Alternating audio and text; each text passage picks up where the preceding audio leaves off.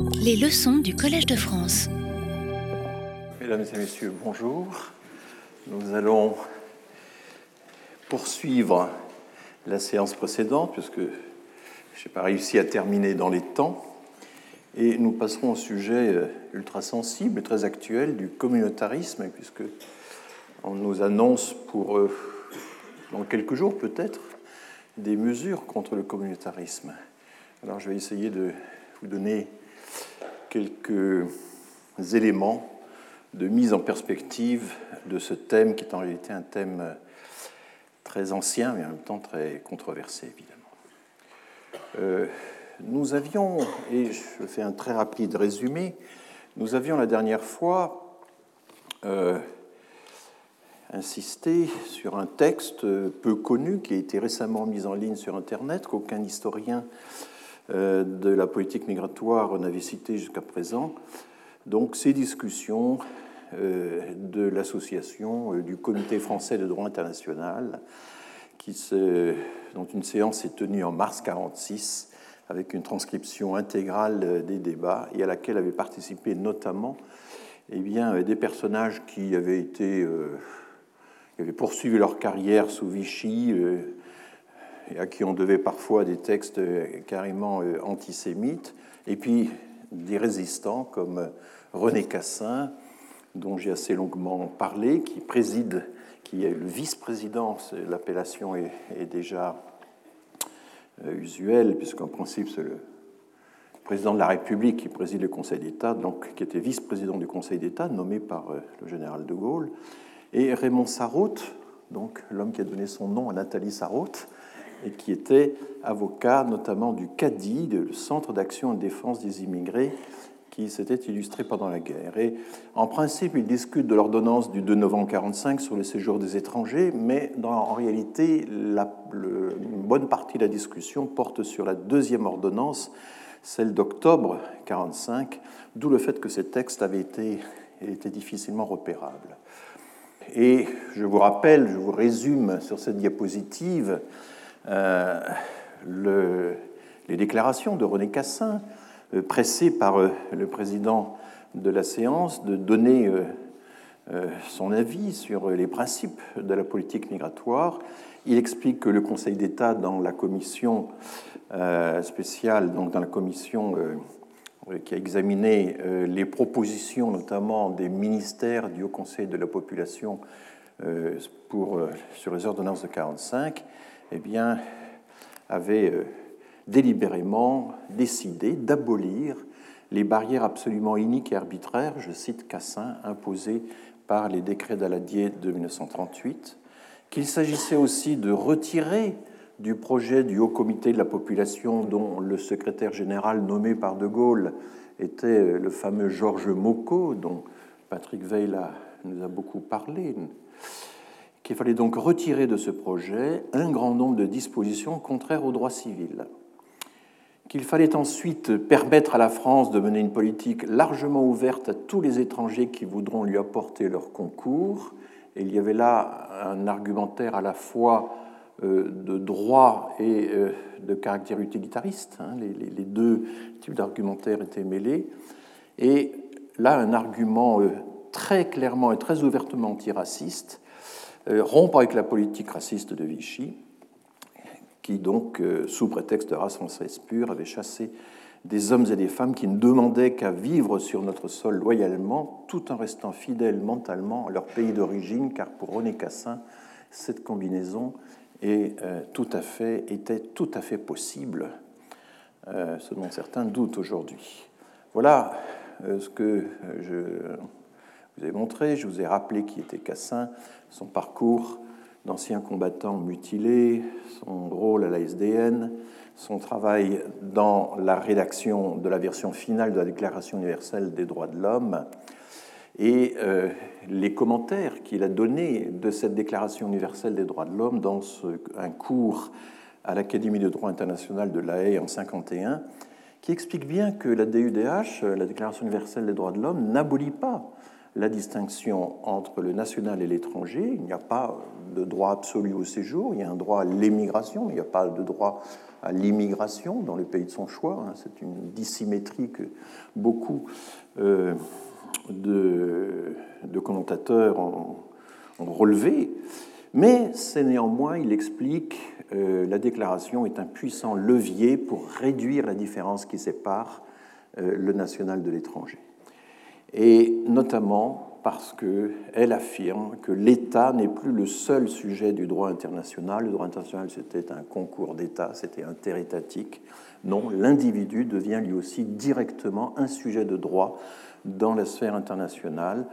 On a pu dire, c'est sans doute exagéré, que la pensée de René Cassin était anti-étatique ou super-étatique.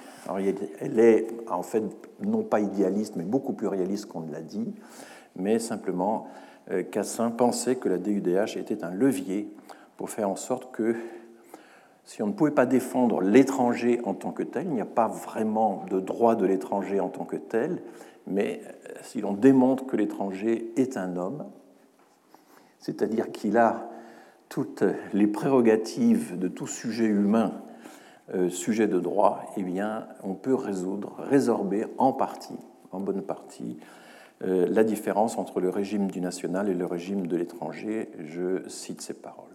Donc je crois que c'était important de revenir euh, sur ces questions-là. Et je vous avais montré à la fin comment l'extrême droite avait utilisé Cassin dans deux sens complètement opposés.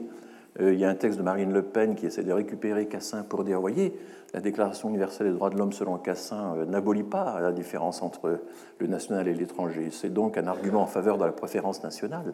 Et puis inversement, euh, euh, des euh, sites d'extrême droite, j'en ai cité un, qui voit dans Cassin l'horrible personnage qui a ouvert les vannes de l'immigration afro-maghrébine en ouvrant ainsi cette possibilité de reconnaître l'étranger comme un sujet de droit. Dans la réalité, l'immigration maghrébine était déjà très importante en France, à peu près 100 000 Algériens devaient travailler euh, en métropole, mais ils n'avaient pas de statut d'étranger, et donc euh, ça n'est que bien tardivement qu'ils auront ce statut et entreront dans la statistique des étrangers. Alors, euh, je poursuis l'examen de cette discussion, et l'examen de cette discussion entre ces éminents juristes, les uns résistants, les autres carrément vichistes, euh, au sein du Comité français de droit international privé, eh bien, euh, sont très influencés par Alfred Sauvy. Alfred Sauvy, à cette époque-là, euh, il vient de décrocher un peu en lot de consolation la direction de l'Institut national d'études démographiques. Il n'a pas réussi à obtenir la direction de l'INSEE, et donc on lui donne celle de l'INED. Et c'est le professeur Debré, Robert Debré, le père de Michel Debré, qui est l'auteur de cette nomination. C'est lui qui a rédigé pour le Conseil national de la résistance un texte important d'organisation des institutions qui vont euh, travailler sur les questions de population. Et donc c'est à ce titre-là que l'INED est créé, tout en récupérant les, immeubles une petite partie, 7% d'après les calculs de Paul-André Rosenthal, le personnel de la fondation euh, Carrel qui existait euh, sous Vichy. Vous voyez, le côté toujours un peu mixte de toutes ces, institutions. Et alors, euh, dans le premier numéro de la revue Population, publié par l'INED, donc janvier 1946, publie un texte assez bizarrement intitulé Évaluation des besoins de l'immigration française, c'est-à-dire en fait des besoins que la France a en immigration euh, pour son pays. Et c'est l'époque, je le rappelle, on ne sait pas encore l'ampleur du baby-boom, on n'en a aucune idée. Euh, et que fait-il? Alors, je ne vais pas entrer dans le détail de la technique démographique. Il se trouve que j'ai écrit un article sur le sujet qui est consultable en ligne, puisque lorsque nous avons célébré le 70e anniversaire de l'INED, on a euh, tous, euh, numéro après numéro, revisité le numéro 1 de la revue Population et écrit un petit commentaire. Et c'est ce que j'ai fait moi-même. J'ai commenté donc cet article de Sauvy sur les besoins euh, de la France en matière d'immigration. Voilà juste le, début de l'article. Que fait Sauvy il, euh, il, dit bah, écoutez, euh, il faut profiter de l'occasion de ce renouveau après la guerre pour utiliser la démographie non pas simplement à des fins économiques, c'est-à-dire euh, combler euh, les pénuries de main-d'œuvre dont nous, ressentons tous la nécessité. Il y a un accord général là-dessus. Il faut faire venir des étrangers pour euh, combler les, besoins de main-d'œuvre. Il faut aussi en profiter pour raisonner à plus long terme et s'intéresser à l'avenir démographique du pays. La France était dans une situation démographique extrêmement déclinante. Je montrerai le graphique tout à l'heure. Profitons-en, dit Sauvy, pour faire venir des immigrés jeunes qui vont euh, euh, restaurer à notre pyramide des âges, rétablir une forme. Alors, c'est la forme stationnaire. Bon, là, il s'inspire des équations de Lotka qui commencent à être connues depuis la fin des années 30 et dont il est devenu un propagandiste. Sauvy n'était pas lui-même un démographe, mais il a diffusé un peu les, les idées des autres.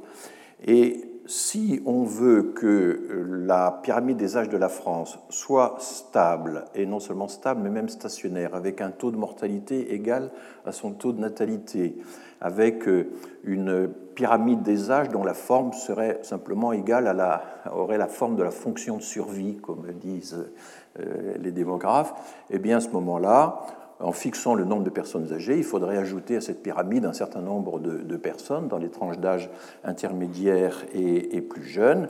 Et le résultat, c'est que pour arriver à l'équilibre démographique, il nous faut tout simplement 5 290 000 immigrants. Et Sauvy balance ce chiffre comme ça, euh, presque au détour d'une phrase, comme si de rien n'était. C'est le résultat de son petit calcul qui ressemble un peu à un calcul de coin de table, enfin qui lui présente tout ça avec, euh, je dirais, une grande économie de moyens, et euh, dont 2 450 000 adultes. Ça fait un supplément de population de 13%. Il ne dit pas en combien d'années. Et en réalité, il faudra attendre une soixantaine d'années pour qu'on arrive, pour que la population française arrive à cumuler ce chiffre euh, d'immigrants. Hein. C'est assez, assez, étonnant. Et alors, comme évidemment, euh, ça ne peut pas être, être convertible en un plan euh, politique avec une chronologie détaillée, ça ne sera guère utilisé. C'est une des raisons pour lesquelles ces propositions, qui étaient également présentées au Haut Conseil de la, de la population et de la famille au même moment, ne seront pas retenues. Mais à cette époque-là, il a renoncé, car ce sont des idées qu'il avait avancées à une certaine époque, qui reprendra un peu à la fin de sa vie, il a renoncé à toute idée de différencier euh, ces populations selon leur degré d'assimilabilité, de son leur origine ethnique, etc. Nous avons besoin d'un surcroît de population, et donc euh, euh, l'essentiel, le ce sont les quantités. Euh, alors qu'au même moment, euh, des gens comme Moko, évidemment, insistent beaucoup sur le fait qu'on ne peut pas euh, naturaliser, on ne peut pas intégrer et assimiler n'importe qui, il faut être très prudent sur les origines des gens. Voilà, alors ça donne ceci. Il prend, pourquoi prend, se réfère-t-il à la pyramide de 1931 et pas à celle de 1936 hein? Vous savez que le recensement se faisait encore tous les cinq ans à l'époque. C'est parce qu'en 1936, il y a déjà l'effet de la crise de 29 et donc il prend le dernier recensement où il y a encore un certain dynamisme économique. Et pour lui, c'est euh, la pyramide de 1931. Celle de 36 était euh, trop spéciale selon lui. Donc il prend la pyramide des âges de 1931, il répartit ça en grands groupes d'âge, et puis en calculant euh, les, les besoins que, euh, nécessaires donc, pour arriver à une pyramide des âges stationnaires conforme aux équations de, de Lotka, permettant un renouvellement euh, systématique euh, des vieux par les jeunes euh, de façon durable, hein, c'est ça son, le principe du calcul, eh bien, il arrive à l'idée qu'il faudrait introduire 5,3 millions de migrants. Ce sont les parties oranges que vous voyez, donc sur la, sachant que les personnes âgées, elles, ont été fixées. Alors, c'est un. Bon, Georges Tapinos a publié une analyse assez précise de ces, calculs. Je ne vais pas entrer dans le détail, je vais poursuivre euh, le, suivi de la discussion et nous arriverons à, la question de savoir comment se combinent les, différents principes qui permettraient euh, de régler la politique migratoire euh, dans cette époque de la libération. Alors, Jean-Paulin Niboyer, président de l'association, grand juriste du droit privé international, qui s'était tout à fait accommodé des principes antisémites de Vichy, là s'exprime, essaie de synthétiser la discussion. Faut-il naturaliser des gens assimilés ou faut-il les assimiler une fois qu'ils sont naturalisés? Ça, c'est une question importante parce que euh, nous avons une tendance euh, très lourde euh, qui se voit aujourd'hui, qui est en quelque sorte d'exiger que les gens soient intégrés avant même d'entrer. Et le point culminant de cette exigence avait été formulé par Nicolas Sarkozy dans sa tentative inaboutie de reconquête de la présidence de la République. Et donc, dans ses livres euh, de campagne, euh, il avait carrément expliqué qu'il y avait un devoir d'assimilation et que cette assimilation, il fallait s'en assurer avant même l'entrée sur le territoire. Donc ça, c'est le, point extrême, c'est euh, mettre la barre non seulement le plus haut possible, assimilation et pas intégration, mais, le plus tôt avant même d'entrer.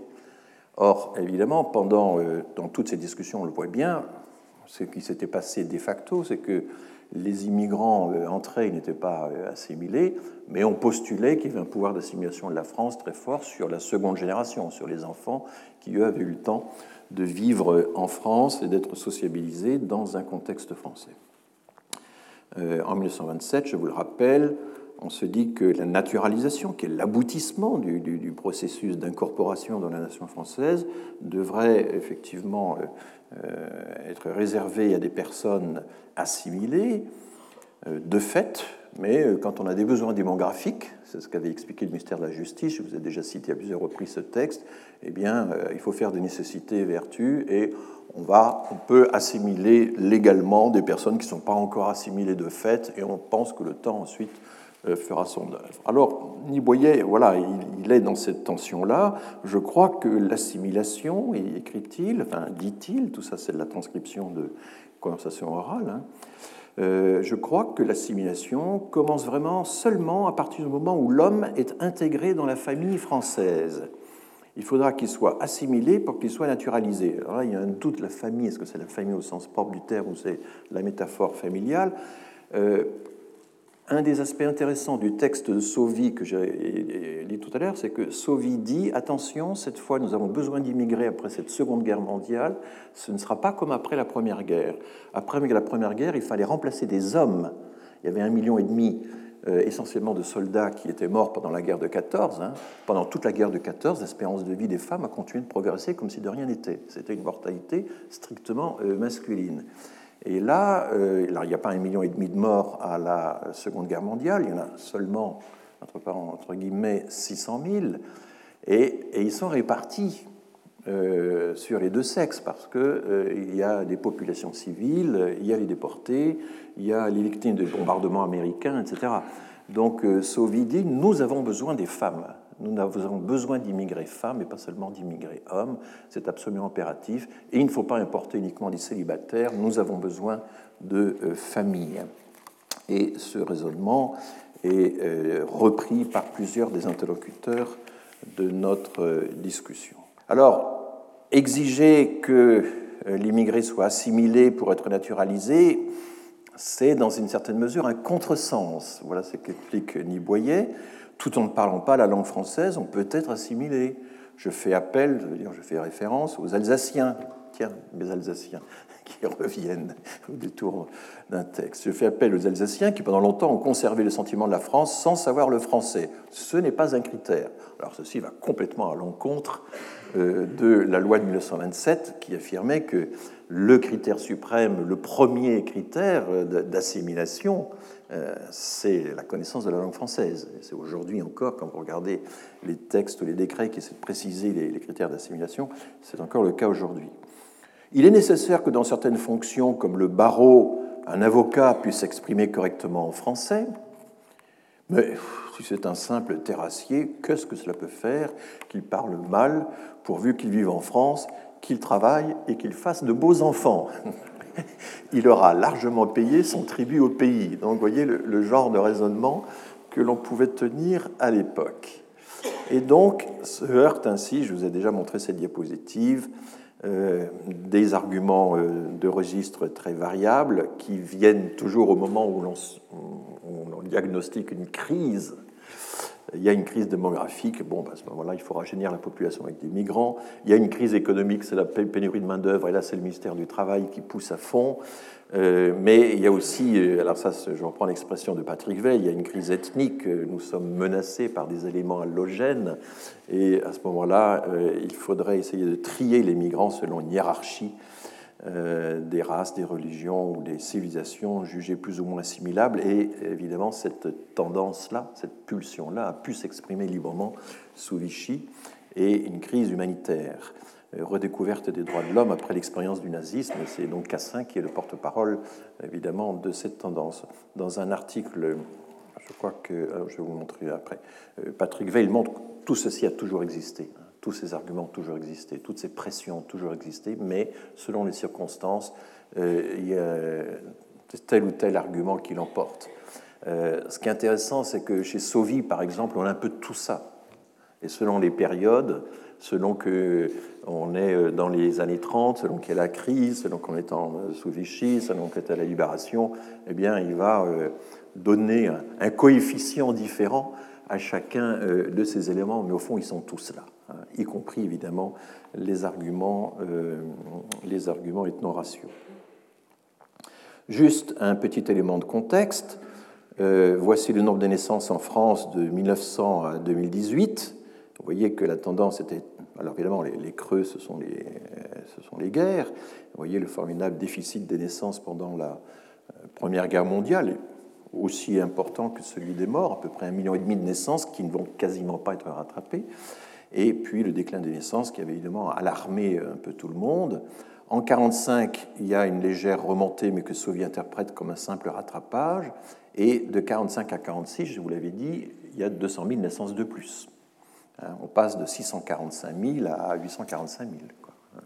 C'est quand même euh, quelque chose de tout à fait inattendu. Et la discussion dont je vous parle, elle a lieu au printemps 47, à une époque où on n'est pas encore capable pas même l'INED, puisque l'INED commence seulement son enquête, son enquête internationale pour savoir s'il en est de même dans les autres pays. On n'est pas encore capable d'interpréter euh, cette remontée comme quelque chose de durable et on n'imagine absolument pas que ça va durer 30 ans. Hein. Le baby boom, c'est complètement inattendu, ça a surpris tout le monde. Et encore, encore aujourd'hui, l'immense littérature qui essaie rétrospectivement d'expliquer le baby boom, ben, elle n'est pas très concluante. Hein. Euh, c'est quand même, ça reste un des grands mystères de la conjoncture démographique. Donc ma flèche représente les, quasiment 30 années de baby boom et euh, qui correspondent aux fameuses 30 glorieuses du point de vue économique et aussi à un des apports migratoires les plus forts qu'on ait eu dans notre histoire. C'est-à-dire que là, en fait, les migrants dans ces années d'après-guerre n'ont pas comblé finalement des naissances qui n'avaient pas lieu, ils s'y sont ajoutés. Euh, ce n'était pas un contre-cycle, c'était euh, contrairement à ce qui a pu se passer dans, certains pays comme en, en, Allemagne par exemple. Donc, et là, vous voyez les décès, la courbe des décès. Vous savez que la différence entre courbe des décès et courbe des naissances, c'est ce qu'on appelle l'excédent naturel. Et vous voyez que cet excédent naturel était quasiment nul dans l'entre-deux-guerres. Hein. il est extrêmement faible. Et en plus, il y avait une mortalité qui n'était pas négligeable euh, avant que les femmes n'arrivent à l'âge de reproduction. Donc, une fois que les femmes étaient arrivées à l'âge de reproduction, bah, en fait, le taux de reproduction d'une génération par euh, une autre génération euh, était quasiment nul. Hein. Enfin, c'était juste une reproduction à l'identique, mais enfin, guère plus. Et, or, c'est l'époque, dans les années 30, où on commence à calculer des taux de reproduction par génération. Hein. C'est un certain Kuczynski, qui, euh, démographe euh, polonais devenu américain, qui avait fait ce genre de, calcul et qui inquiète beaucoup les natalistes français de l'époque. Vous voyez que les décès ont continué à baisser, pas énormément, enfin, euh, et à, partir donc de 1946, on a un énorme excédent de naissances sur les décès, c'est le plus gros excédent naturel de toute l'Europe pendant longtemps, jusque dans les années 80, cet excédent naturel, c'était les trois quarts de l'excédent naturel européen, à lui seul. Parce que dans la plupart des pays voisins, il y avait à peu près autant, voire plus de décès que de naissances. il y a plus de décès que de naissances en Allemagne depuis les années 70. Il y a à peu près autant de décès que de naissances en Italie. Euh, c'est devenu quasiment la même chose aussi en Espagne, etc. Et ceci n'est pas dû à l'apport des immigrants, qui compte un peu, mais pour une partie tout à fait secondaire, puisque si on enlevait les naissances liées aux couples immigrants, eh bien, l'avantage de la France par rapport aux pays étrangers sera encore plus important. mais je ne vais pas entrer là-dessus, ce serait tout un, un, sujet en soi. Donc, vous voyez la conjoncture très spéciale dans laquelle se situe la discussion dont je vous parle. On ne mesure pas encore le baby boom, on compte encore sur l'immigration pour combler le, le, déficit, la baisse de euh, l'excédent naturel. Euh, bon, je n'insiste pas là-dessus.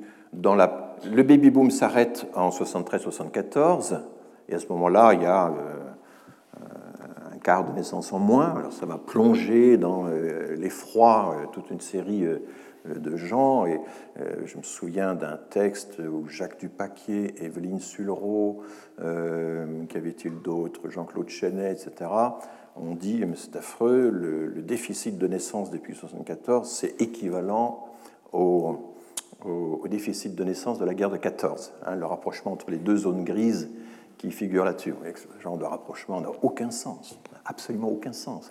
Et moi, je, m'occupais de la conjoncture démographique à l'INSEE à l'époque.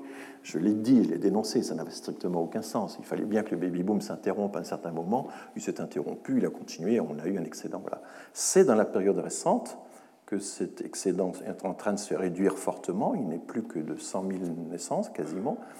Et ça, ça n'est pas dû à un changement de politique familiale ou à une évolution quelconque de la politique. C'est tout simplement dû au fait que euh, les générations du baby-boom commencent à entrer en première ligne des décès. Donc, euh, elles sont nombreuses à. Euh, voilà, elles vont finir par disparaître. Et puis, les 45 ans après la fin du baby-boom, avant, après la fin de la flèche, eh bien, il n'y a plus de les générations fournies hein, de, femmes euh, qui euh, peuvent euh, faire des naissances. Donc même s'il y avait une fécondité constante, même si la propension de chaque femme à avoir des enfants était absolument identique au cours du temps, le nombre de femmes en âge d'avoir des enfants diminue. Le nombre de personnes nées du baby boom eh bien, a entré dans les populations touchées par les décès va augmenter et nécessairement cet écart nature, voilà, cet écart il va dans quelques années être nul. J'entends déjà les hauts cris que vont pousser tous les journalistes pour dire que le pays entre en déclin, que c'est la faute à la politique X ou la politique Y. Euh, non, il y a un effet de structure énorme, même s'il y a aussi une légère baisse de la fécondité, c'est-à-dire du comportement de fécondité des femmes.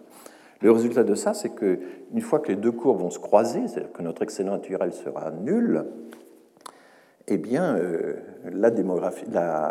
l'apport migratoire sera plus important que l'apport interne.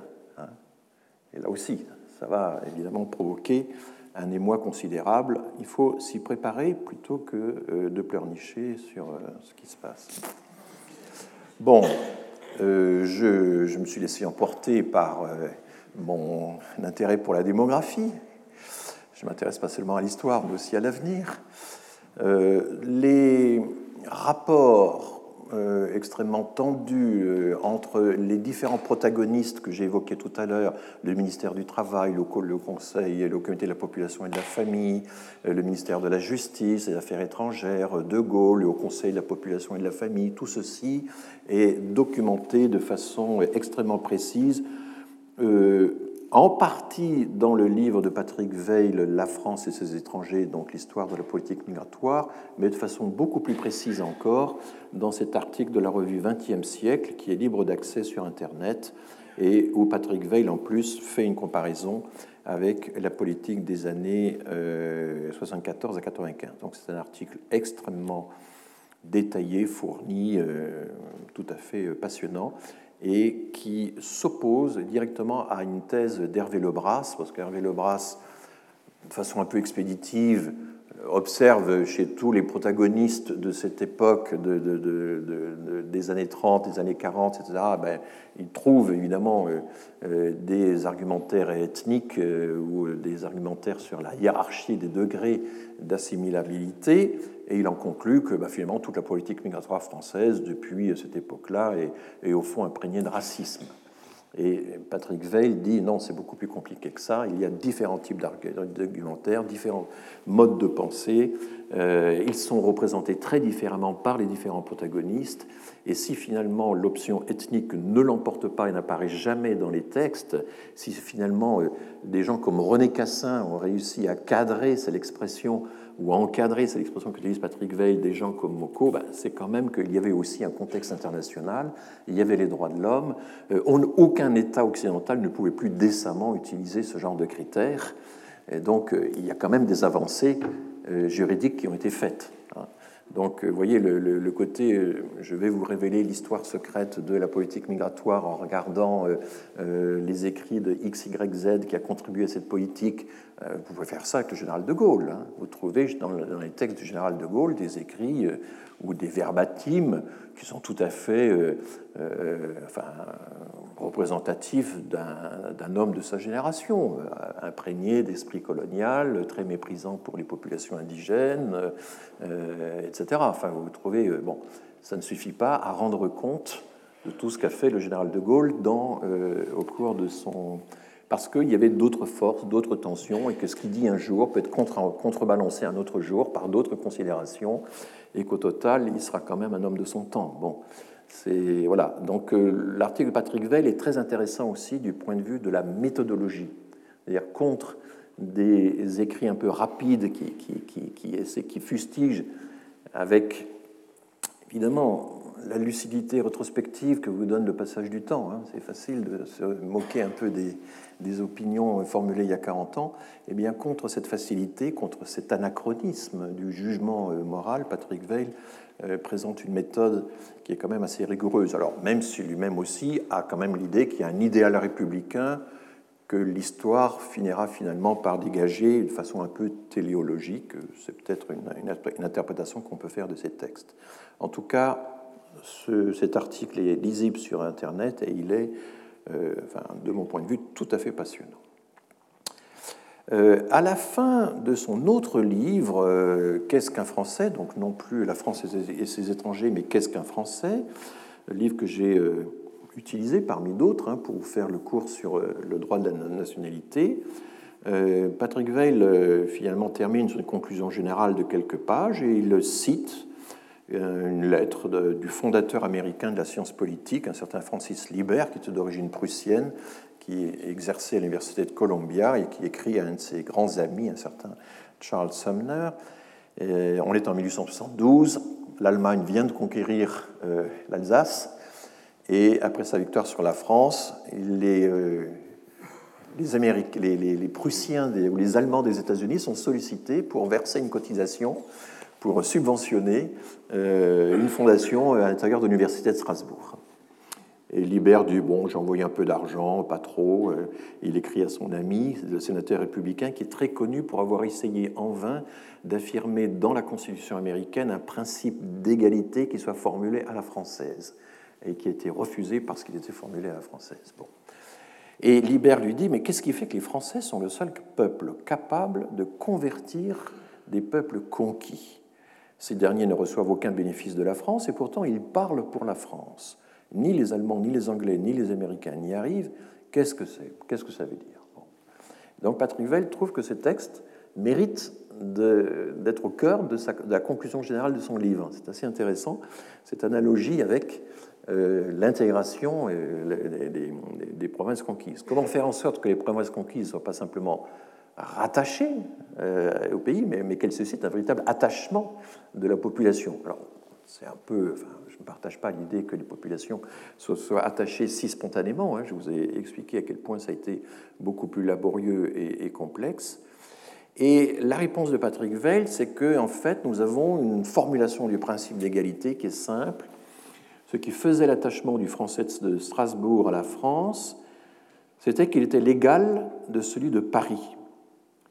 Tandis que allemand, il était inférieur au prussien, à l'allemand de Berlin tout comme l'écossais ou l'irlandais était inférieur à l'anglais.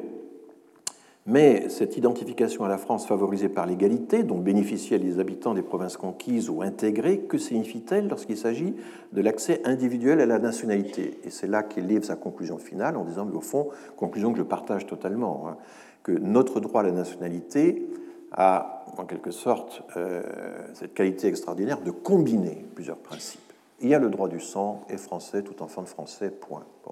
Enfin, difficile à prouver, et l'immense majorité de la population ne peut pas le prouver, parce qu'il faut prouver que votre père ou votre mère était elle-même française de naissance, et il peut y avoir des régressions à l'infini s'ils sont nés à l'étranger.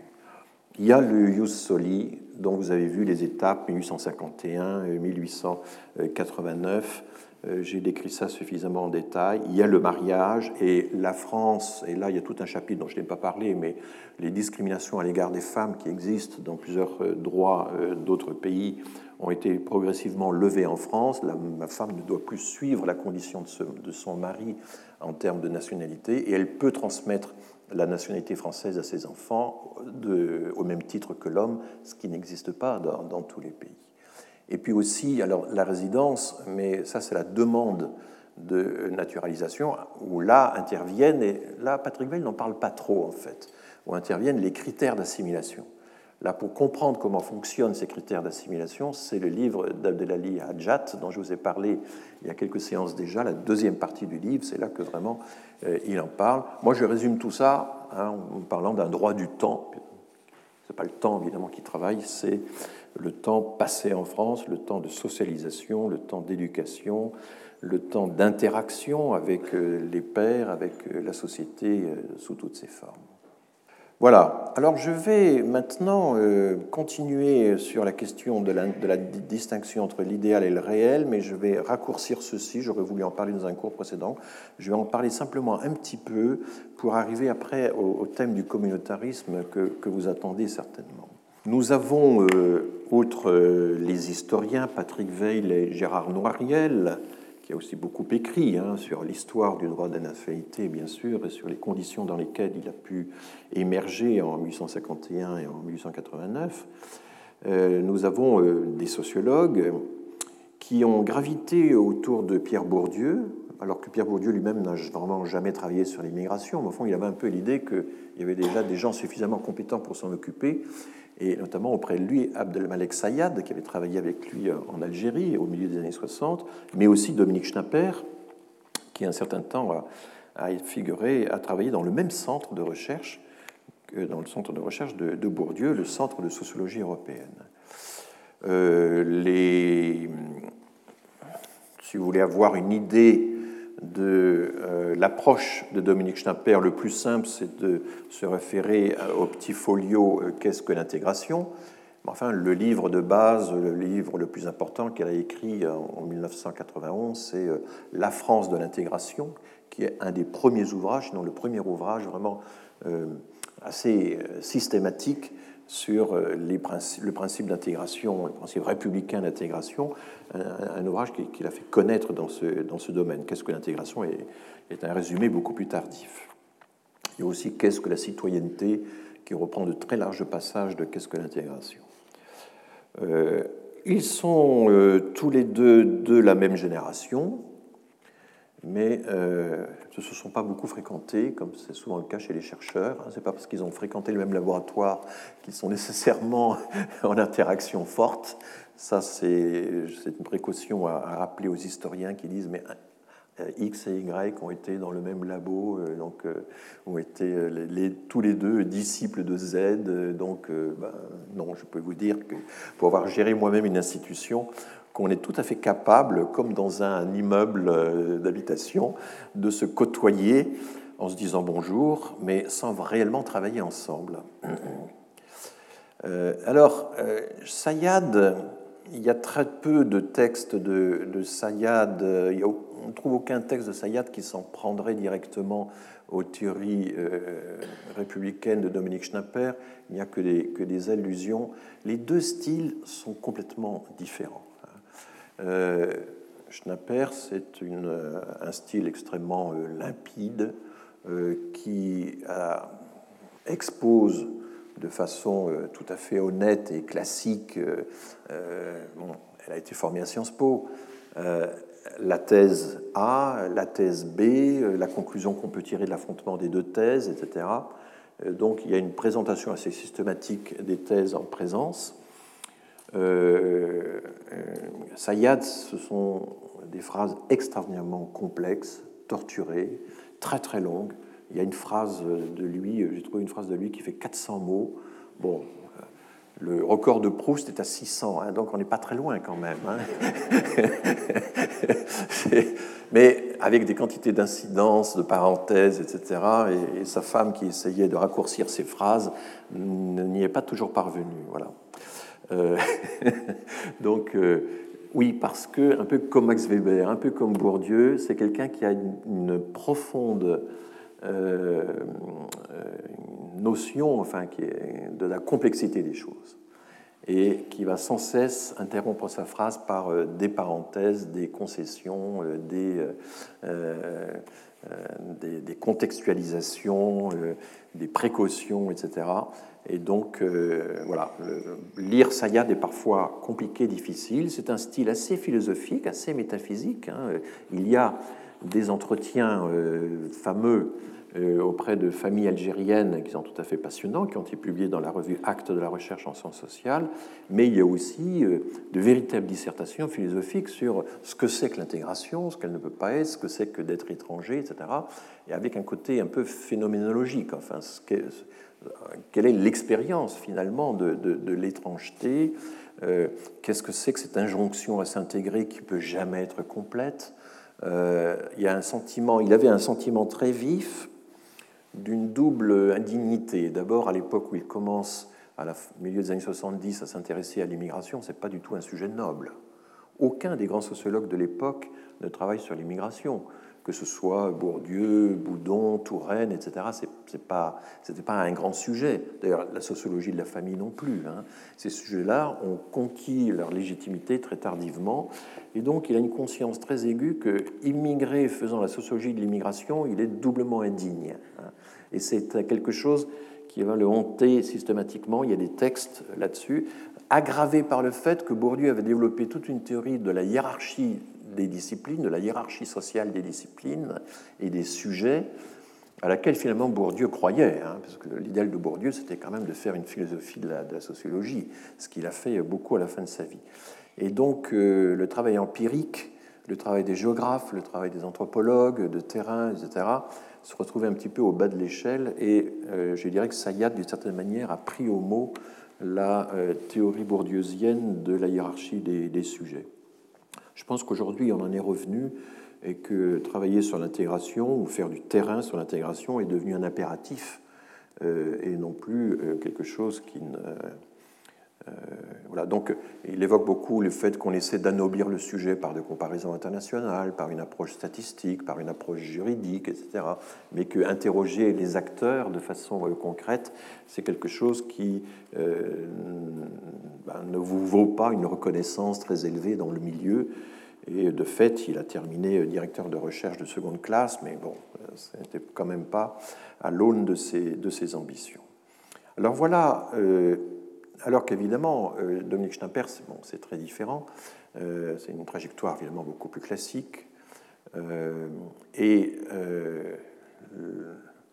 Dominique Schnapper est tout à fait consciente de l'écart qui sépare la définition républicaine de l'intégration, des idéaux. bon, elle définit l'intégration comme un, rapport direct à la citoyenneté. pour elle, c'est la citoyenneté qui est le fondement du lien social. Et je pense que cette phrase est excessive, qu'il y a bien d'autres fondements au lien social que simplement euh, la citoyenneté, qui est un lien vertical. Il y a aussi des liens horizontaux, mais elle est consciente de l'écart qui sépare l'idéal républicain de la citoyenneté et de l'intégration de la réalité. Elle a aussi été une des premières à entrer dans des enquêtes empiriques européennes, à une époque où ça ne se faisait pas beaucoup, et euh, à faire de la comparaison et à s'apercevoir, c'est une des grandes conclusions qu'elle en a tirées, que s'il y a des discours euh, sur l'essence de la nation qui peuvent être très différents dans le monde anglo-saxon, en France, aux États-Unis, en Allemagne, etc., dans la pratique, dans la pratique, euh, le traitement des questions migratoires, l'intégration euh, des migrants dans les systèmes sociaux, par exemple, est assez proche. Et donc, elle a été consciente, a découvert un peu par, par l'art de la variation comparatiste qu'en réalité, les discours étaient beaucoup plus divergents que les pratiques quand on regarde la réalité d'un pays à un autre. Cela dit, il y a un discours qui est quand même très, très normatif chez elle, et elle en est consciente, elle, se défend de faire un éloge vibrant du modèle républicain de l'intégration, un modèle qui donc euh, ne reconnaît que l'intégration des individus et jamais l'intégration de minorités en tant que telles. Donc c'est hein, la fameuse euh, formule de Clermont-Tonnerre euh, pendant les débats de la, Révolution à propos des Juifs, tout reconnaître aux Juifs comme individus, rien comme, comme groupe ou comme minorité, enfin bon, je ne sais plus quel était le terme utilisé, eh bien elle, elle étend ça à l'ensemble des formes de à l'ensemble des, communautés. Elle a toujours refusé, par exemple, l'expression de communauté juive, parce qu'elle voit du communautarisme dans l'expression même de communauté juive. À mon avis, c'est un, une erreur linguistique. Si on dit communauté juive en France, c'est parce qu'on ne peut pas dire les juifs. C'est beaucoup trop dur, les juifs.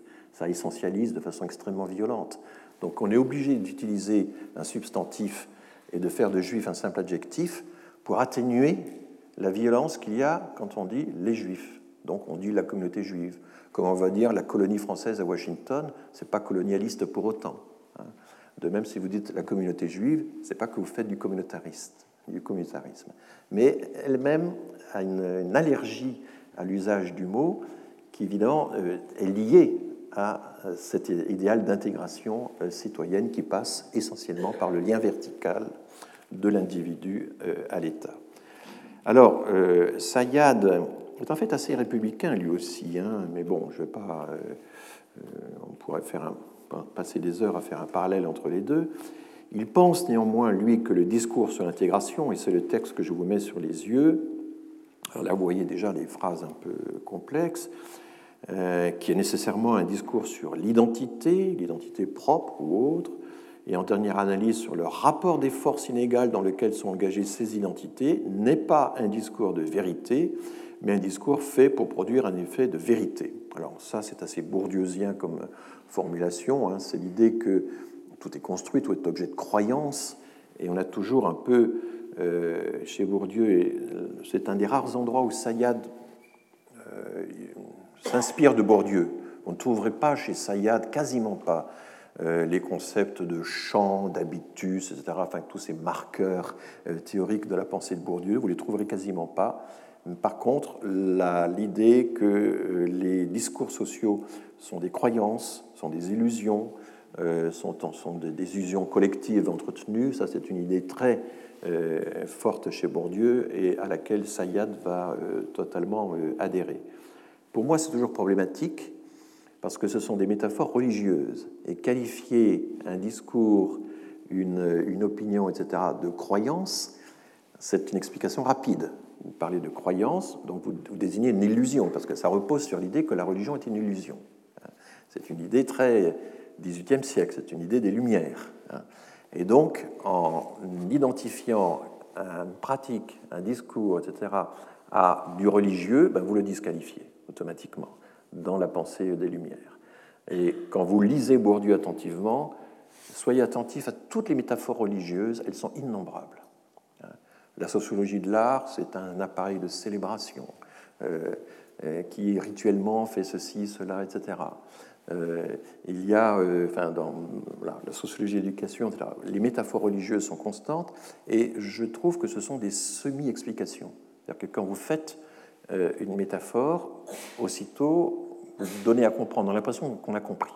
Puis en réalité, on, on a utilisé un registre pour parler d'un autre, mais ce qu'on a vraiment analysé, ça, c'est pas évident mais il y a les grandes métaphores du jeu qui sont constamment utilisées en sciences sociales ou en économie, les grandes métaphores de la guerre, etc., euh, etc. On a comme ça quelques grandes métaphores qui sont régulièrement utilisées et qui servent en réalité de semi-explication dans les sciences sociales. Bon, je referme la parenthèse, mais là on en a un exemple assez typique. Donc en cette matière, euh, poursuit Sayad, euh, la science sociale hésite encore entre la science et le mythe. Le discours sur l'intégration est un discours fondé dans la croyance et le préjugé, même s'il regarde louche vers la science. C'est un discours qui entremêle deux principes opposés de cohérence. D'un côté, une cohérence proclamée d'allure scientifique qui s'affirme officiellement par la multiplicité des signes extérieurs de la, scientificité. Là, Sayat fait allusion à toutes les mesures statistiques de l'intégration, hein, qui sont nombreuses, qui existaient déjà à l'époque.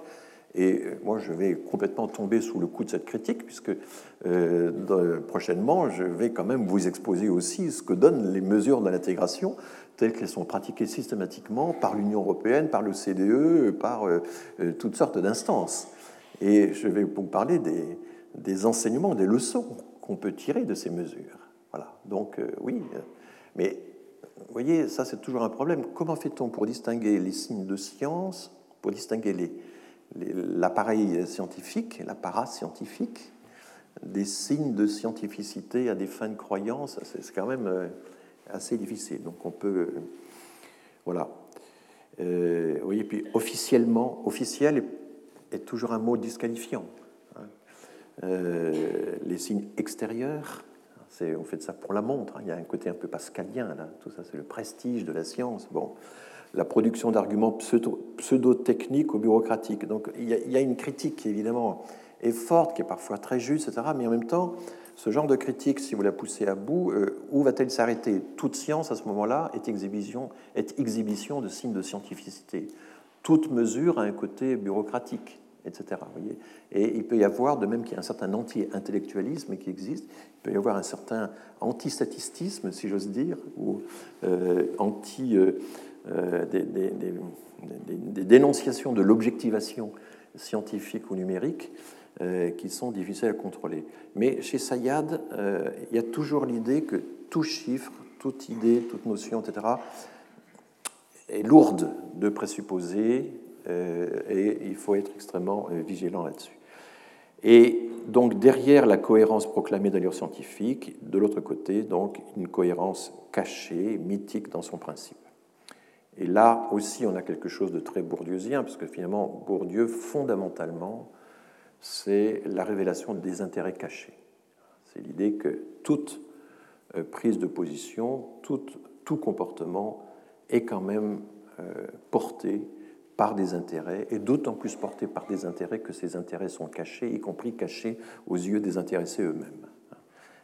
Alors du coup, euh, c'est très problématique, parce que si vous voyez l'intérêt partout, ça vous donne une lucidité formidable. Vous le voyez, vous le décelez là où il est, y compris dans euh, les, choses les plus désintéressées, dans l'art, dans la religion, dans euh, la science, dans, etc. Mais vous risquez aussi de voir l'intérêt là où il n'est pas, car il pourrait se faire qu'il y ait aussi des comportements désintéressés, après tout. Que ce soit euh, dans la famille, dans la relation humaine dans, euh, l'aide qu'on apporte aux migrants est-elle intéressée euh, enfin, bon, euh, et, chez Bourdieu, il y a toujours l'idée que le désintéressement lui-même est un objet d'intérêt. Hein. L'intérêt au désintéressement c'est un grand thème de Bourdieu. Les fonctionnaires, par exemple, sont désintéressés, ils ne font pas exception des personnes, ils ne touchent pas de commission, etc., dans un État républicain, mais ils ont intérêt à ce désintéressement, et c'est cela euh, qui fait qu'ils sont attachés au service de l'État. Vous voyez que l'intérêt est toujours là, et le problème, c'est qu'on manque d'une méthode pour nous dire, mais comment euh, distinguer les cas où il y a vraiment d'intérêt et les cas où il n'y en a pas. Pour moi, c'est ma principale objection à l'œuvre de Bourdieu, c'est celle-là, et elle s'étend du coup au passage de Sayad qui s'en inspire. Euh, alors, euh, Dominique Schnapper, elle, a écrit un livre de méthodologie qui est peu cité, c'est sans doute un des moins connus de son livre, mais à mon avis, alors du point de vue sociologique, un des plus intéressants, parce qu'elle elle lit, mais moi je m'inspire de Max Weber, et au fond, euh, ce que j'utilise, ce n'est pas euh, euh, l'éloge comme ça au premier degré du modèle républicain. Je pratique la méthode weberienne des types idéaux, c'est-à-dire que j'imagine ce que serait une société ou ce que serait un comportement s'il était inspiré juste par un principe unique. Voilà.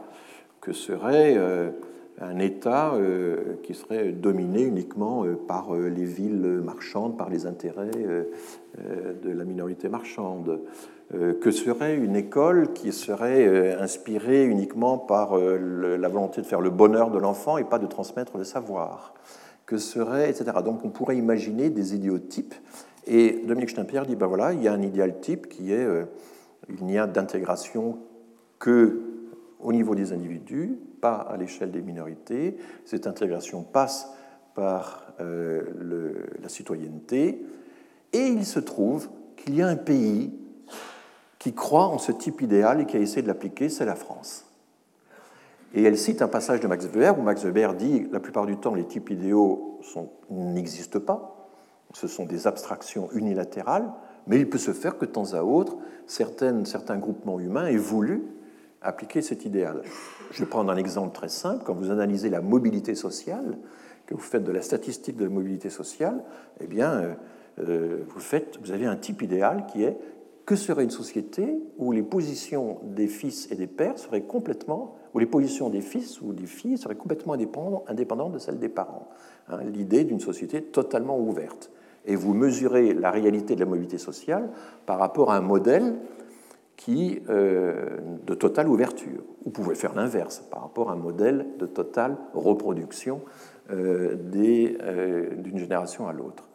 Et là, tout le monde comprend que c'est simplement un type idéal qui n'existe pas. Aucune société n'est totalement bloquée dans la reproduction de génération, aucune n'est totalement ouverte.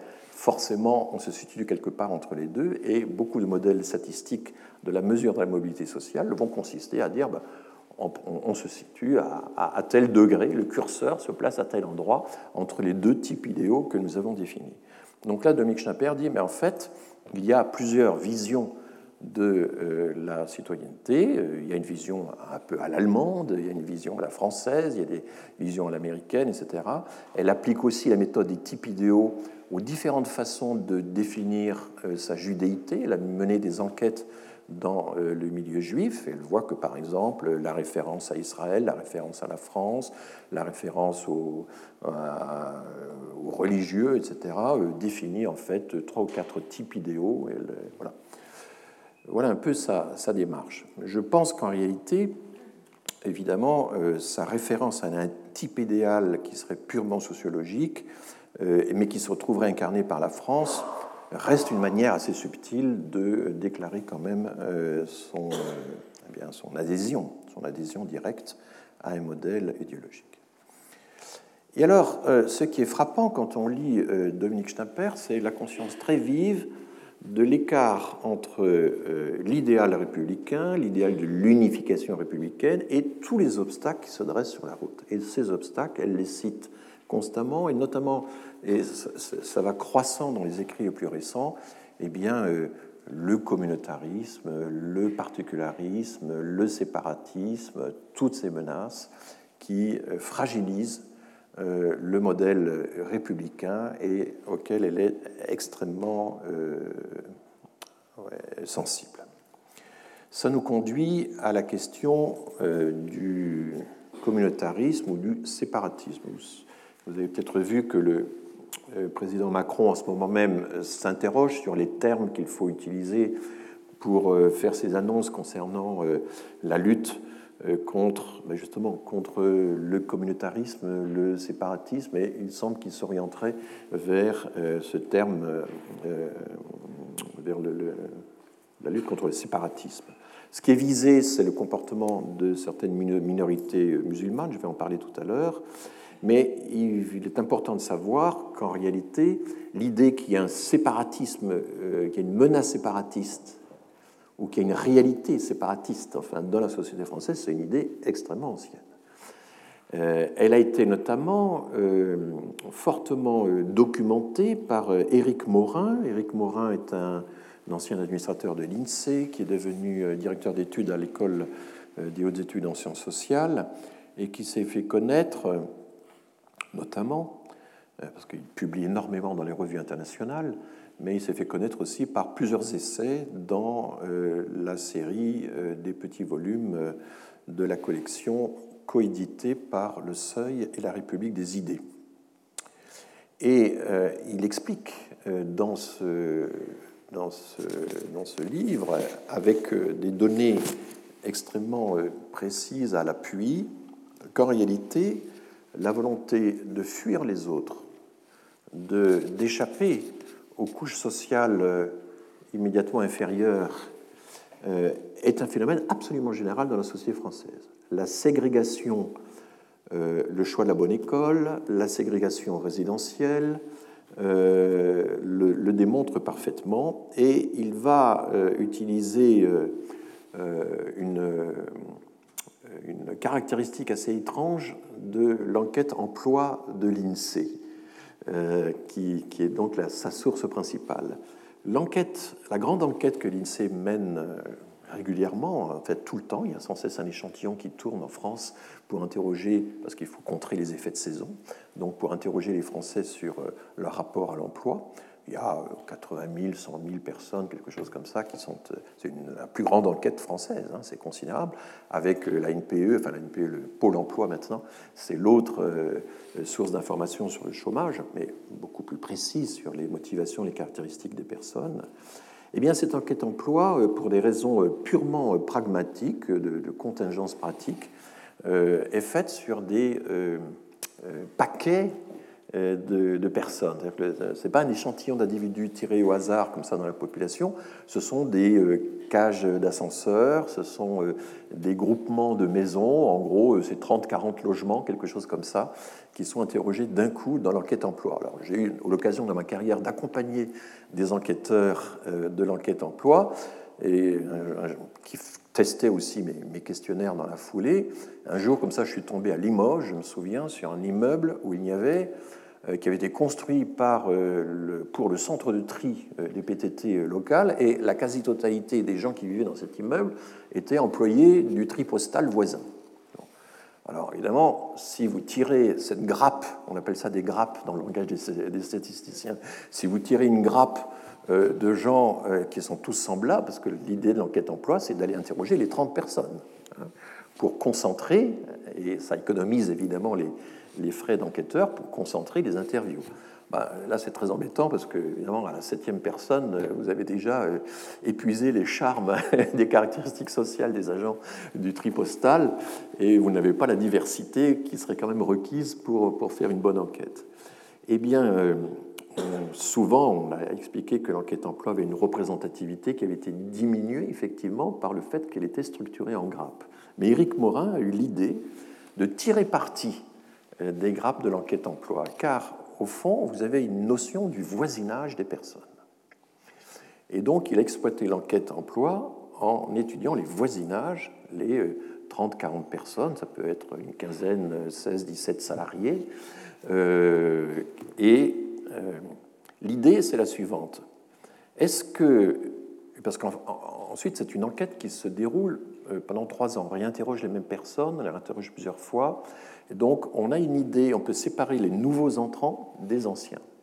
Donc, première question, est-ce que lorsque on aménage dans un voisinage, est-ce qu'on ressemble socialement, par le diplôme, par l'âge, par euh, la réussite scolaire des enfants, etc., est-ce qu'on ressemble aux, voisins Et la réponse est oui.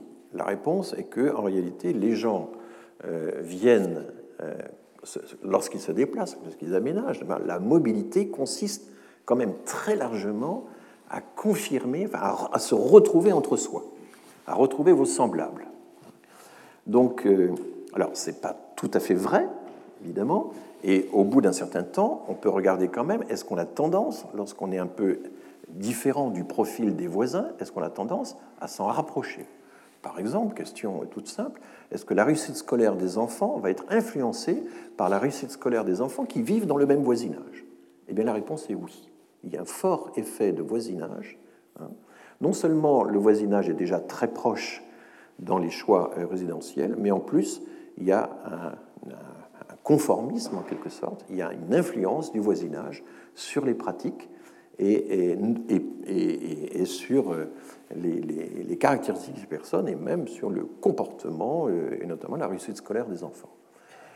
Euh, et Éric Morin montre par ailleurs que euh, il analyse aussi le marché immobilier. Il montre que la présence des écoles joue un rôle considérable dans la différenciation sociale, que il cite notamment aussi des enquêtes américaines. Quand on a une école qui a un certain prestige et qu'on habite à proximité de l'école dans la même rue, qu'on habite à l'autre bout de la rue, euh, loin de l'école, eh bien, il n'y a pas la même réussite scolaire. Bon, la, proximité au groupe scolaire euh, joue un rôle, etc., etc. Donc, il accumule ainsi des indices qui montrent qu'en réalité, euh, s'il y a des ghettos, ce ne sont pas uniquement des ghettos de pauvres, ou, pas uniquement dans les quartiers, comme on dit, on dit les quartiers pour désigner par antonomase euh, les quartiers pauvres des banlieues périphériques, etc.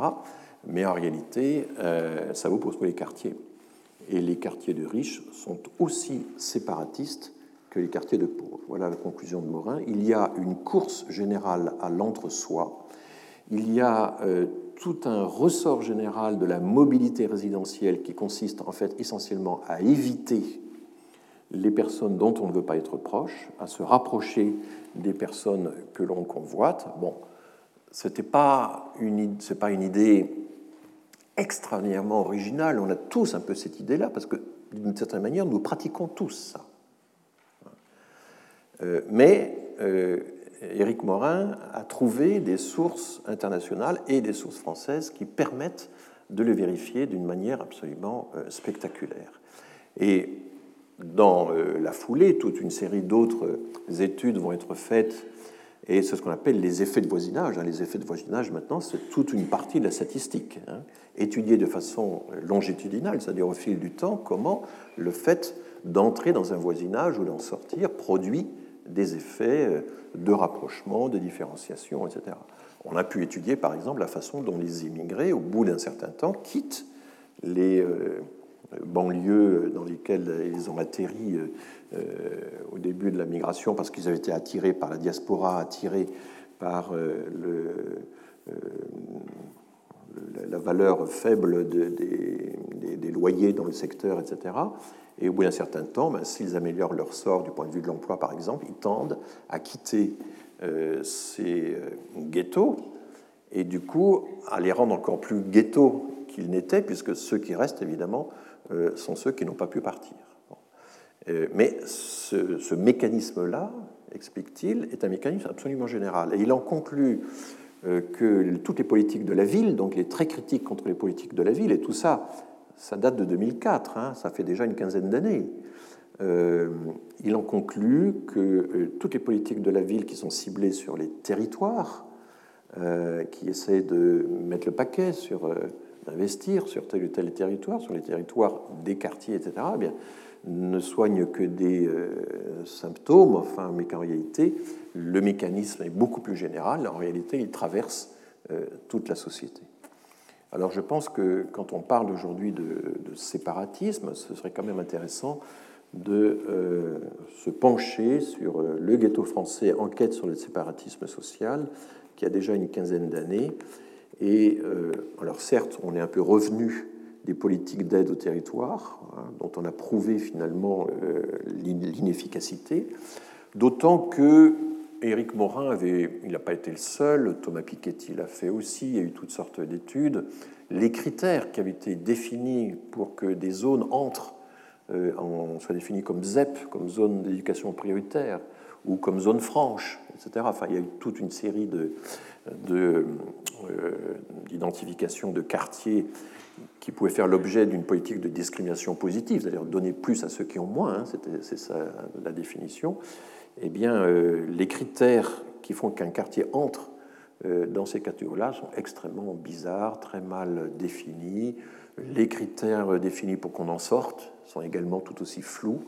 Et euh, finalement, les pressions locales, tel lobby qui dit mais c'est pas normal, nous aussi on devrait être une zone ZEP comme les voisins, parce qu'évidemment ça permet d'augmenter le, salaire des enseignants, etc il y a tellement de forces qui entrent en jeu que finalement on n'arrivait plus, on n'arrive plus à savoir quels sont les critères objectifs qui définissent les cibles, les territoires cibles de euh, la politique de la ville. Donc Éric Morin était un des premiers auteurs, sur des bases tout à fait objectives, à euh, dénoncer euh, cet état de choses.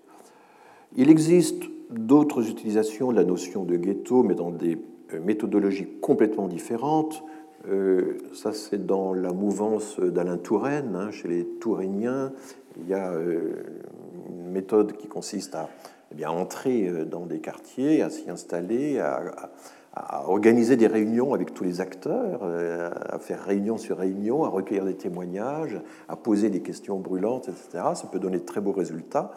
Un des plus beaux, exemples de cette enquête, c'était la, galère de, euh, de, François Dubay, qui était, qui était, en son temps un, grand livre de ce type-là. Didier Lapéronie euh, se range dans ce courant et il a fait quelques années après Éric Morin, mais avec une toute autre méthode, beaucoup plus anthropologique, je dirais, beaucoup plus fondée sur des interviews. Euh, ghetto urbain, ségrégation, violence, pauvreté en France aujourd'hui, ça date de 2008. Quand on lit euh, ce genre de livre, ce qui est frappant, c'est que, euh, certes, l'immigration y est présente, elle est présentée comme un des éléments des difficultés vécues par ces quartiers, euh, l'islam est très peu cité. La religion est, quasiment absente de euh, ce genre, euh, de ce genre d'études. Alors je vais quand même, si le temps me le permet, j'ai encore un quart d'heure devant moi, expliquer quand même que le communautarisme ou le séparatisme, le danger que certains groupes pourraient faire société à part, c'est une vieille hantise. Alors, cette diapo mélange un peu tout, hein, mais euh, je voudrais quand même rappeler que euh, la première apparition de ce thème très très forte, et je suis frappé de voir par les analogies qui existent parfois avec la question islamique aujourd'hui, c'est vraiment le monde juif. Euh, tous ces thèmes naissent à Alexandrie, au IIIe siècle avant Jésus-Christ, et il y a vraiment l'idée que les communautés juives sont séparées. Elles ont un comportement qui les sépare parce qu'elles ont toute une série d'interdits. Elles ne participent pas à la convivialité, à la commensalité de la civilisation gréco-romaine, où le banquet collectif, par exemple, le banquet des autorités municipales, etc., euh, a un rôle absolument considérable. Les interdits alimentaires faisaient que les juifs ne pouvaient pas y participer. Les Juifs, par exemple, n'acceptaient pas d'entrer dans l'armée romaine parce qu'il y avait des lanières de cuir qu'utilisaient les soldats romains qui étaient contraires à euh, leurs interdits euh, alimentaires, etc. Et donc, très tôt, apparaît un thème qui va être très très fort dans euh, l'antisémitisme de façon générale, qui est l'idée que les Juifs ne se mélangent pas, amixia, ils refusent la mixité. Ils sont misanthropes, ça aussi, c'est autre, un autre qualificatif qui va être sans cesse utilisé. Et il pratique la théotesse, c'est-à-dire le refus des dieux des autres. Et c'est très intéressant de voir que tout à fait au début, dans les premières attestations des réflexions grecques sur la pensée juive, au début c'est très positif. Hein, on a des textes du IVe siècle avant Jésus-Christ. Le premier texte que l'on trouve où les Grecs parlent des Juifs, c'est le IVe siècle avant Jésus-Christ. Et, euh, et ça consiste à dire Ah, mais les Juifs sont des philosophes. C'est un peuple de philosophes, ils des, sont des philosophes nés. Et pourquoi dit-on cela? Eh bien, on dit cela parce qu'ils sont monothéistes. Et l'idée du monothéisme, pour les Grecs, c'est de la philosophie, c'est pas de la religion. La religion, c'est la, pluralité des dieux, c'est le polythéisme, c'est ça, ça fait, c'est ça la religion. Même si le mot religion n'existait pas, en tout cas la piété, c'est euh, le respect de la pluralité des dieux. Et si vous avez l'idée qu'il y a une unité divine qui gouverne tout, qui est à la source de tout, etc., là vous faites de la philosophie. Et donc, quand les Grecs entendent parler d'un peuple qui est convaincu qu'il y a une entité divine unique qui gouverne tout, ils disent tiens, a un peuple de philosophes. Donc, appréciation positive, en fait, on leur prête euh, un développement intellectuel très élevé. Et puis, très vite, on va voir arriver d'autres thématiques, un siècle plus tard, qui sont celles du séparatisme que euh, je vous explique ici. Et notamment, on s'aperçoit que euh, cette philosophie bien d'un prince qui respecte un principe unique commun, euh, ça se traduit par le non-respect des dieux, le non-respect des rituels, des fêtes, de la commensalité, etc. Et là, l'auteur des références, c'est Joseph Mélez Modjejewski. Et il se trouve que Modjejew, c'est le Mélez en polonais. Et donc l'officier d'état civil a donné à, l'immigré polonais un nom français qui était la traduction de son nom polonais. Voilà.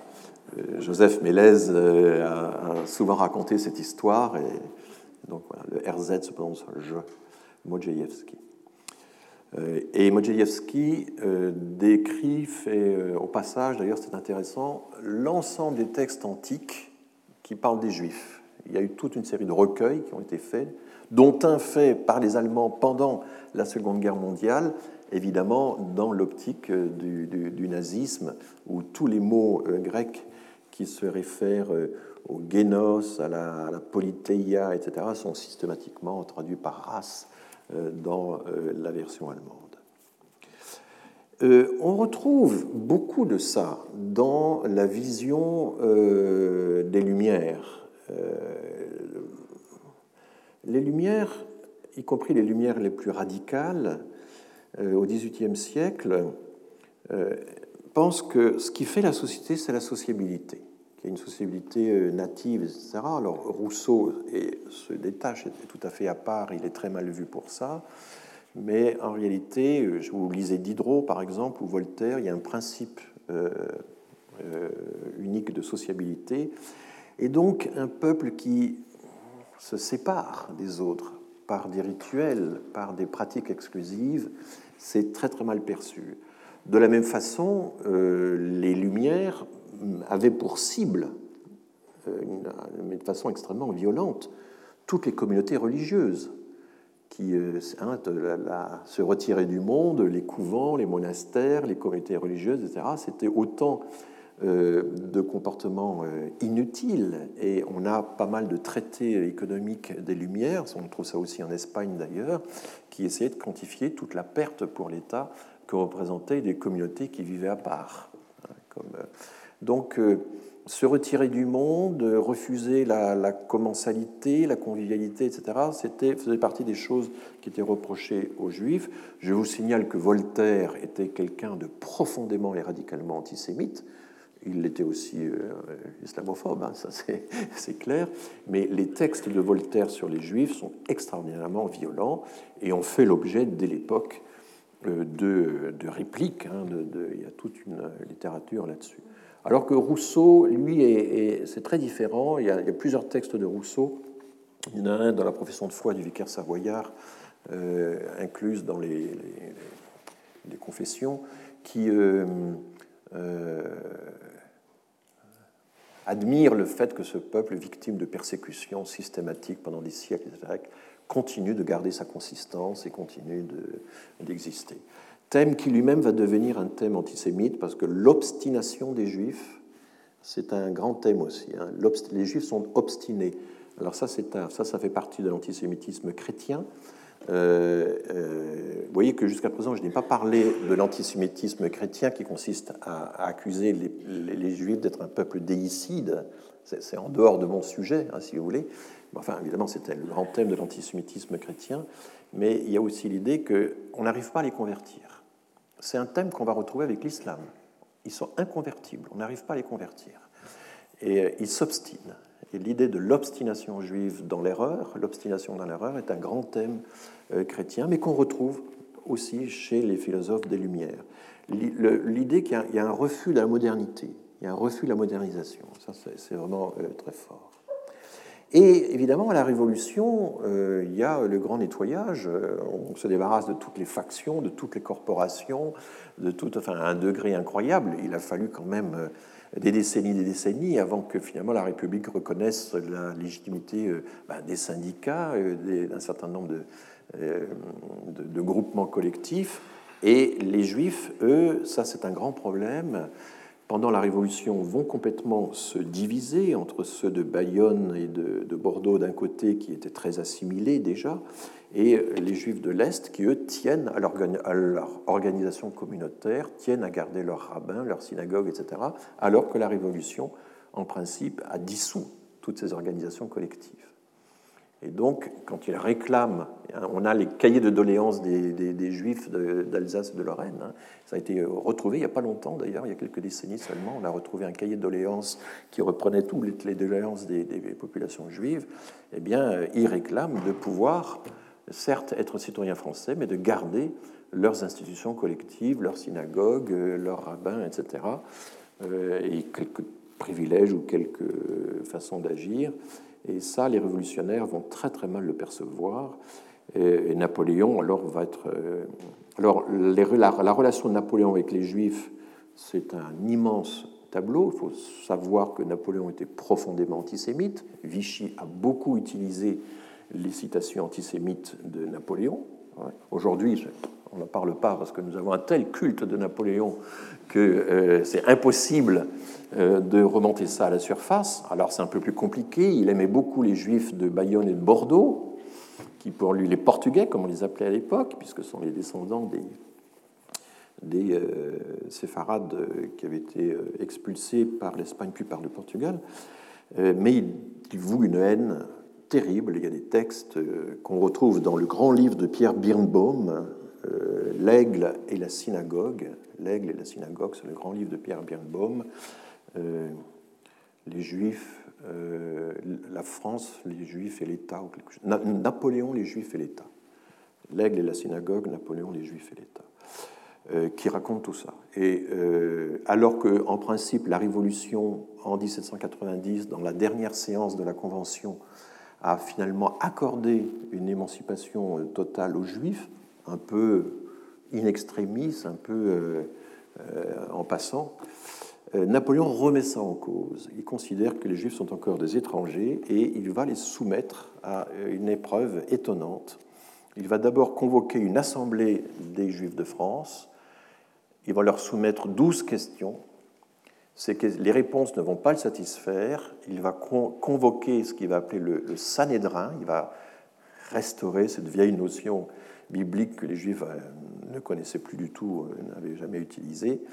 Et il va reposer ces douze questions, obtenir encore de nouvelles réponses, ne pas en être totalement satisfait et finalement publier ce qu'on appelait les décrets infâmes en 1808. Il faut connaître cette histoire.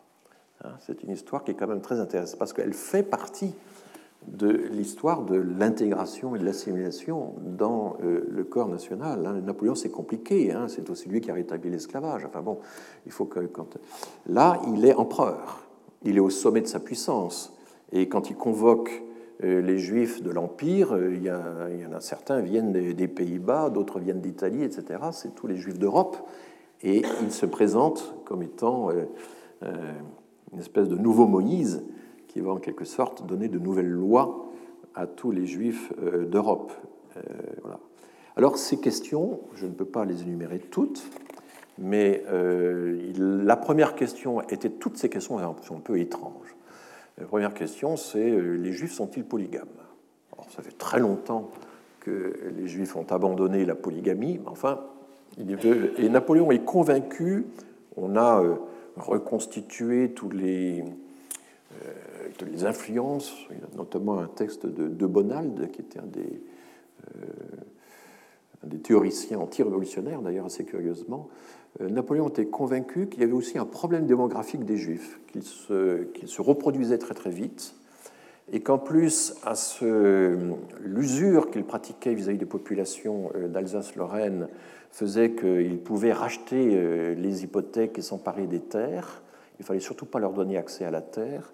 Et donc, l'emprise économique, l'emprise démographique faisait qu'ils risquaient, alors qu'en réalité c'était une toute, petite population, c'était 1% là, ou 2 ou 3% de la population dans les zones les plus, importantes, mais il y avait un risque qu'en quelque sorte ils s'emparent du territoire, ne dominent les paysanneries locales, etc. Et euh, il y a toute une série d'écrits qui ont été retrouvés là-dessus. Il y a notamment euh, le fameux concours à la fin de l'Ancien Régime, en 1784, vous avez le fameux concours lancé par l'Académie de, Metz. Existe-t-il des moyens de rendre les Juifs utiles et heureux C'est un concours fameux dont Pierre Birnbaum, toujours lui, a publié euh, tous les mémoires qui ont été euh, reçus. Hein. le concours a été, les mémoires ont été rejetées par le jury dans un premier temps. Il y a eu une deuxième version de mémoire et trois mémoires ont été primées, dont celui de l'abbé Grégoire, qui va être un défenseur des Juifs pendant la Révolution, mais ce mémoire contient des passages antisémites d'une violence incroyable. Donc vous voyez à quel point tout ceci est, compliqué.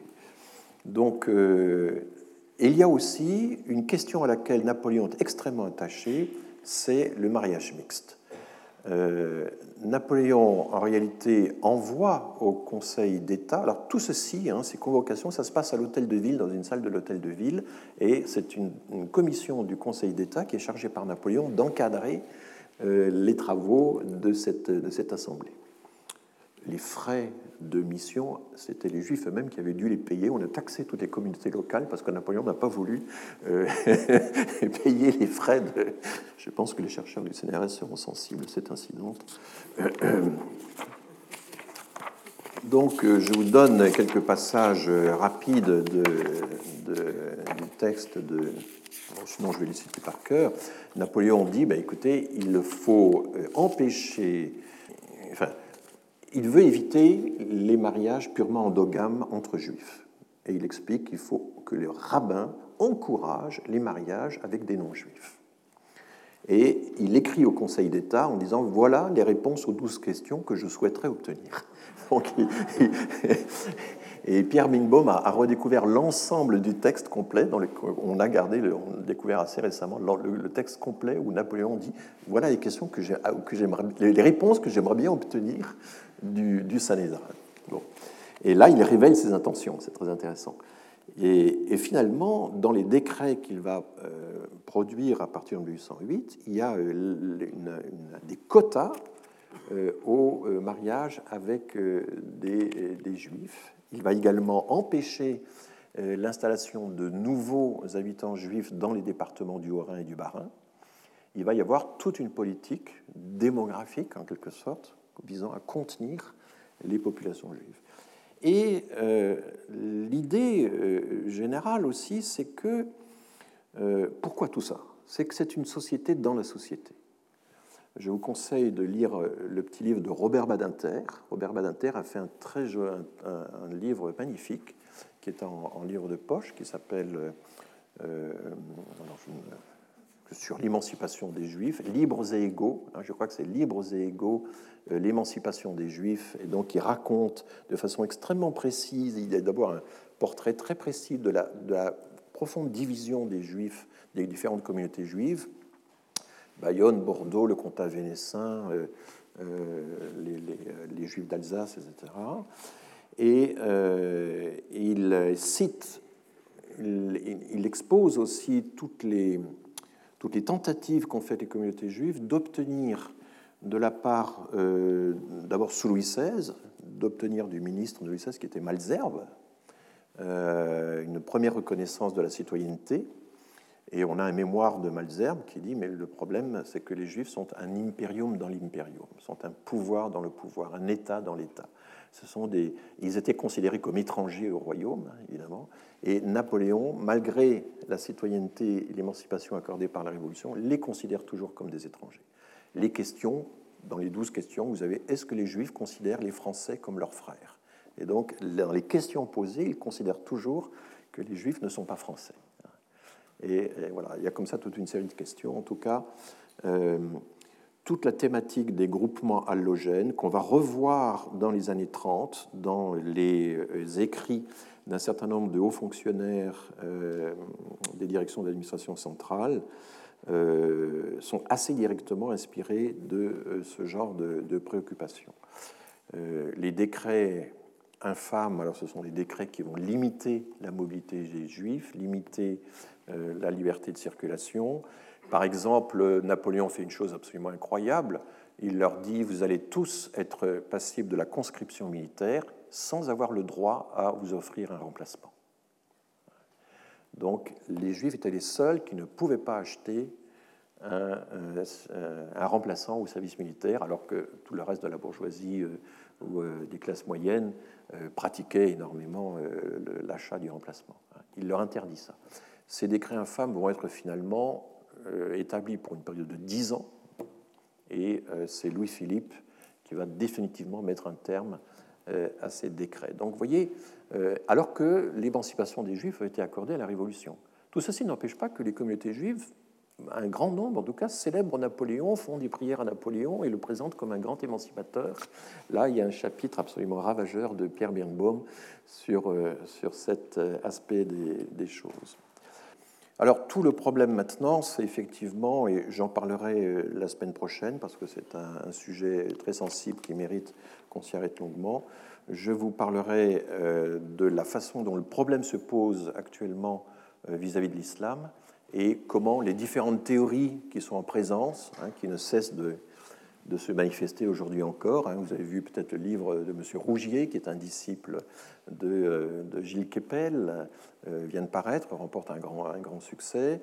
Il y a la théorie d'Olivier Roy, il y a les théories de François Burga. Je vais essayer de vous présenter un peu la semaine prochaine les différentes théories euh, sur le communautarisme musulman, sur les, les questions de radicalisation et comment tout cela donc met en cause les capacités d'intégration qu'on impute à nos minorités immigrées. Voilà, merci beaucoup pour votre attention.